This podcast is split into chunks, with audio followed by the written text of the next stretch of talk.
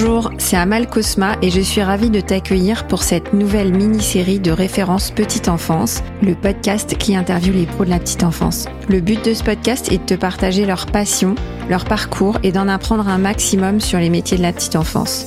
Si toi aussi tu aimes ce métier et que tu as envie de le partager avec nous, ce podcast est fait pour toi. Juste avant de démarrer, quelques petits messages. D'abord, je te recommande les deux premières saisons si tu as envie de travailler tes process et ton management. Ensuite, je te demande de me consacrer quelques minutes de ton temps pour déposer une note sur Apple Podcast ou sur Spotify. Comme ça, tu m'aides à valoriser les métiers de la petite enfance en diffusant le podcast. Viens aussi me voir sur LinkedIn pour retrouver les coulisses du podcast Enfin, j'ai aussi créé une newsletter que tu peux retrouver dans les notes de l'épisode, dans laquelle je partage tous mes outils de qualité d'accueil et de qualité de vie au travail, parce que l'un ne va pas sans l'autre. Allez, je ne t'embête pas plus et je laisse place à l'interview de mon invité du jour. Alexia, maintenant on sait que tu as fait un passage euh, dans l'hôpital auprès des tout petits bébés et ensuite en crèche. Quand tu es arrivée en crèche, tu étais en quête de meilleures conditions de travail. C'est quoi tes constats euh, sur la crèche? Alors, mes constats sur la crèche, bah, déjà, en tout cas pour ma part, il y avait très peu de turnover. Donc en fait, moi, j'ai tout de suite senti que les enfants euh, étaient habitués aux professionnels qui les encadraient et qu'on avait cette euh, référence dont tu parles beaucoup. Ouais, donc ça, ça correspond un peu à ce que tu disais dans le premier épisode. Ça répondait en fait à ta problématique de discontinuité. Ouais, c'est ça. Donc là complètement et puis euh, ça faisait des des enfin, c'était des personnes qui qui bossaient depuis 12 ans ensemble donc euh, elles avaient déjà vachement bossé sur leur pratique euh, et c'était plutôt enfin voilà, le dialogue, on sentait qu'on pouvait tout dire. C'est vrai que le positionnement de la directrice du coup qui était EJE était vraiment voilà dans le mouvement, elle était aussi formatrice sur une pédagogie alternative, j'ai plus le nom en tête, mais pour d'autres établissements, donc assez dans le mouvement et dans l'actualité. Et on sentait qu'il y avait une dynamique aussi. Elle était vraiment ouverte et voilà, il y avait des petits groupes de travail souvent ou euh, pour donner sur six mois peut-être un projet aux équipes, euh, mais ça tournait super bien. C'était deux sections d'âge mélangés. Donc au sein des âges mélangés, il y avait quand même des référents bébés, des référents euh, trotteurs, donc moyen, moyen, et puis grands enfants. Et entre ces groupes, les professionnels, par exemple, un professionnel des bébés et un professionnel des enfants marcheurs pouvaient ensemble aller en formation sur l'année pour euh, inclure les signes, le bébé signe. Et souvent, chaque année aussi, euh, les personnes tournaient, enfin sur les groupes de référence, bébé, trotteur, marcheur. C'est-à-dire que le, le, référent des bébés euh, pendant l'année allait passer sur les moyens l'année d'après. Voilà, c'est ça. Il suivait son groupe en fait. Suivait son groupe ou pas. Par exemple, un référent chez les bébés, peut-être qu'une euh, quelqu'un avait euh, des problèmes de dos, j'ai n'importe quoi. Eh bien, peut-être que la personne allait passer aussi chez les grands parce qu'on a moins porté les enfants. Mais c'est vrai que les grands sont quand même plus avec les trotteurs. Donc le, le bébé qui est passé chez les trotteurs a quand même euh, voit souvent quand même son ex-référent, on va dire. Ouais, alors tu sais, moi j'ai géré pas mal de micro-crèches et en fait on est en âge mélangé, mais je tiens beaucoup à ce qui est, euh, comme tu décris, un référent pour les bébés et un référent pour les marcheurs. Donc je sépare deux groupes en fait, hein, les non-marcheurs et les marcheurs, et ça permet d'avoir, euh, même si on est euh, dans le même secteur en fait en âge mélangé, d'avoir quand même une séparation des groupes et de pouvoir vraiment s'adapter au, rythme et aux besoins de, des enfants selon leurs âges. C'est hyper important. Mm. Et donc en crèche, tu as pu côtoyer aussi les, les, parents, mais dans un autre euh, type de, de lien en fait par rapport à l'hôpital. Qu'est-ce que tu en retiens ton constat sur la situation des parents à cette période où ils sont euh, en crèche? Alors le constat que j'ai fait, c'est que déjà les parents bah, hum, sont contents de déposer leurs enfants à la crèche. En règle générale, enfin voilà, souvent quand l'enfant va à la crèche, euh, bah, ils reprennent leur vie pro. Enfin, voilà, ils, parce qu'il y en a, ils adorent aller au travail. Pour des mamans, c'est un peu plus difficile la séparation au départ et des papas d'ailleurs.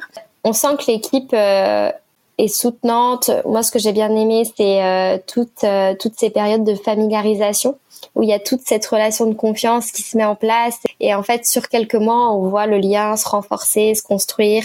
Et puis, il y avait un gros, gros sujet aussi, aussi euh, au niveau des transmissions en fin de journée. C'était pas seulement euh, se contenter à l'alimentation et aux besoins de l'enfant, euh, ses besoins en matière élimination, on va dire. Sel et urine, tu vois. C'était vraiment euh, ah j'ai noté que là ça y est il s'est redressé ce matin euh, il nous regardait pour euh, pour voir si on avait bien vu le truc se passer donc on l'a tous applaudi. Voilà, essayer d'insister sur des petits moments parce qu'on se rend pas compte mais mais les parents passent beaucoup moins de temps avec leurs propres enfants. Nous, on passe plus de temps avec leurs enfants, surtout s'ils sont auquel cas s'ils sont accueillis euh, bah, 5 euh, jours sur 7, c'est 8 heures par jour. Euh, donc en fait, ils ont envie de connaître ces étapes-là. Dans le multi-accueil où j'étais, il y avait aussi un, un système de...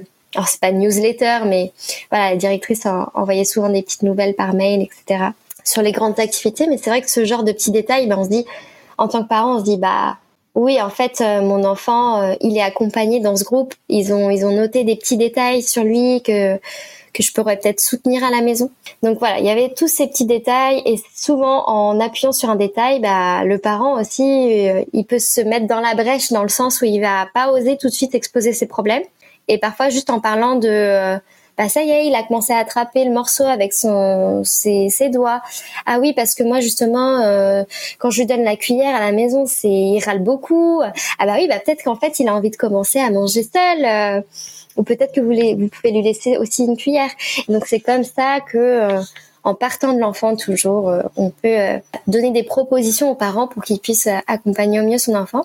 Donc il y a eu vraiment des, des, des temps clés que tu as découvert en crèche, c'est le temps de l'adaptation ou de la familiarisation et les temps de transmission. Ça pour toi c'est vraiment très très important et on voit que par rapport à ce que tu ce que tu mets en avant en fait dans ton dans ton expérience en multi-accueil, il y a le fait que les parents sont contents de déposer leurs enfants, alors que dans ton expérience précédente, ça devait être un peu plus douloureux puisqu'ils venaient euh, à l'hôpital, euh, l'enfant était malade ou hospitalisé. Bah rien à voir.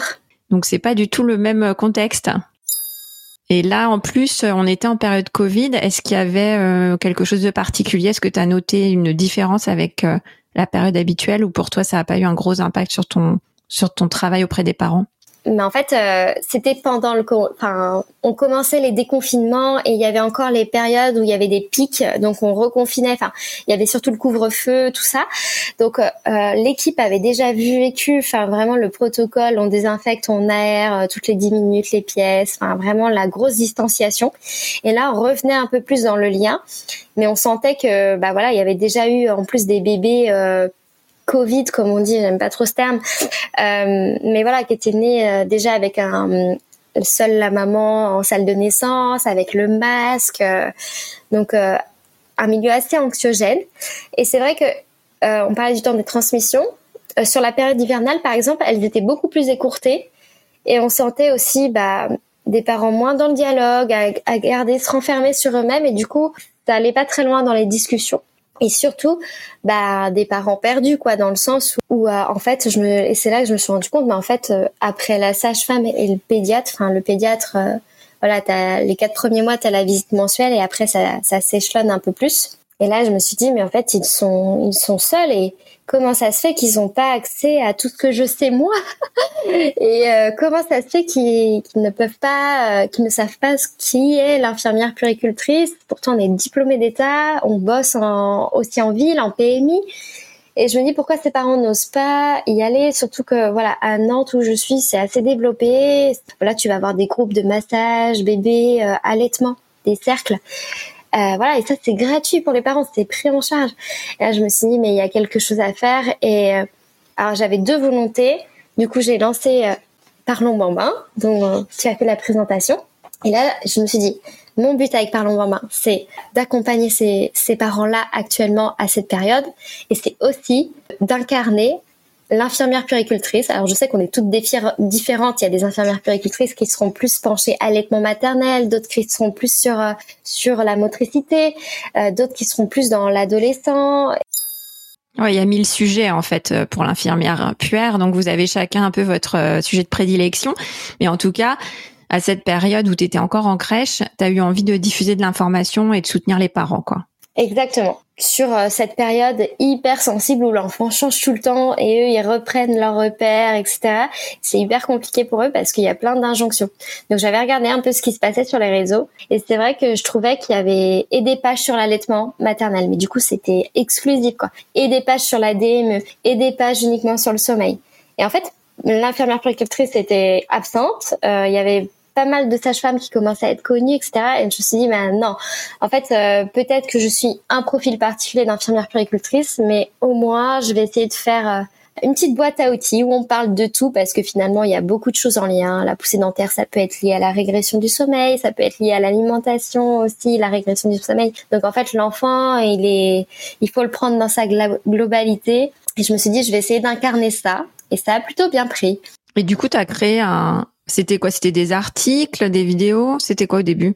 Alors au tout départ, c'était beaucoup euh, sur Instagram de, posts euh, petits articles en fait avec une petite illustration et puis en commentaire, tu avais un petit focus euh, sur la fièvre, les coliques. Euh, et puis très rapidement, beaucoup de mamans m'ont envoyé des messages privés. Bah, c'est là que je me suis dit mais oh là là, tous ces messages privés, mais mais elles peuvent pas prendre rendez-vous avec une infirmière primaire euh, avant même d'aller chez le pédiatre parce qu'en fait, on se rend compte que et j'ai bossé aux urgences pédiatriques aussi. Alors c'est sûr, il y a des situations d'urgence, mais il y a aussi des situations où ah mince, on a manqué de prévention. On aurait peut-être pu anticiper ça. Typiquement, euh, parfois on n'éduque pas assez sur le lavage de nez. Du coup, voilà, il y a un peu plus de bronchiolite l'hiver, tout ça. Et parfois aussi, tout simplement, les parents consultent, mais parce qu'en fait, ils sont trop inquiets. Ils ont besoin en fait de juste qu'on se pose et qu'on dise mais en fait voilà votre enfant il va bien. Et beaucoup beaucoup de consultations médicales aujourd'hui c'est notamment sur les premiers mois de vie c'est l'enfant va bien mais les parents vont mal. Donc il faut pouvoir les rassurer parce qu'au final si les parents vont mal l'enfant va forcément aller mal à un moment donné. Mais sur l'instant T l'enfant va très bien. Donc euh, je suis convaincue euh, qu'un jour, euh, et j'espère qu'un jour on sera, on pourra travailler en binôme avec euh, les pédiatres et avoir des petites antennes comme ça pour pouvoir désamorcer euh, quelques situations qui ne sont pas médicales, quoi. Mmh, intéressant. Ouais. En fait, tu voulais donner de l'info, désamorcer des situations, rassurer. Et c'est pour ça que tu as créé euh, ce, ce, média en fait sur Instagram, TikTok et puis maintenant ton podcast qui a, qui a pas mal de succès. Hein. Moi, je l'ai écouté. Et Parlons Bambin, c'est euh, c'est très concret, très pratico-pratique. Alors moi, ça me parle complètement parce que euh, j'adore ce qui est ce qui est très pratico-pratique, très concret. Bah oui, tu l'incarnes aussi avec ton podcast. C'est ça, j'essaye de donner comme toi des petits outils simples, efficaces je, comprends que tu es très axé sur les besoins des parents. Tu penses que les parents ont besoin de quoi aujourd'hui en ce moment? Ils ont besoin d'une personne de confiance, mais professionnelle. On se dit, bah ok, euh, peut-être qu'il y a des personnes qui vont s'identifier, qui vont avoir un super lien avec leur sage-femme. Mais peut-être que pas du tout. Et aujourd'hui, il y a quand même des déserts médicaux. On n'est pas tous lotis de la même manière euh, selon les régions dans lesquelles on habite. Et je pense, enfin, vu l'ampleur euh, que Parlons Bamba a pris en deux ans, bah, je me suis dit peut-être que de nombreux parents se sont identifiés à, à la pro que je suis. Et euh, moi, dans mon discours, je veux toujours, toujours, euh, je suis pas catégorique. C'est-à-dire que j'essaye au maximum, de toute façon, de d'argumenter parce que je, je trouve qu'on peut pas balancer. Euh, par exemple, à trois mois, il faut commencer à poser bébé dans son lit pour plus qu'il dorme dans les bras. Bah non. Euh, pourquoi? Euh, Quels sont ses besoins actuellement? Et après, le parent peut piocher dans ce qu'on dit, essayer chez lui, évaluer, observer son enfant. Alors l'observation, c'est un truc, euh, c'est un truc très puricultrice, dans le sens où on l'a, on nous l'a beaucoup inculqué cette cette compétence, cet outil-là. En tout cas, c'est un outil vraiment pour et les parents pour accompagner leur bébé et nous accompagner les familles. Euh, mais voilà, c'est pouvoir leur donner euh, des clés concrètes, le choix et surtout voilà cette réassurance parce que ils ont besoin de ça aujourd'hui dans un monde où on vise l'excellence, la réussite, euh, mais on peut pas tout gérer parfois. C'est juste comme ça quoi.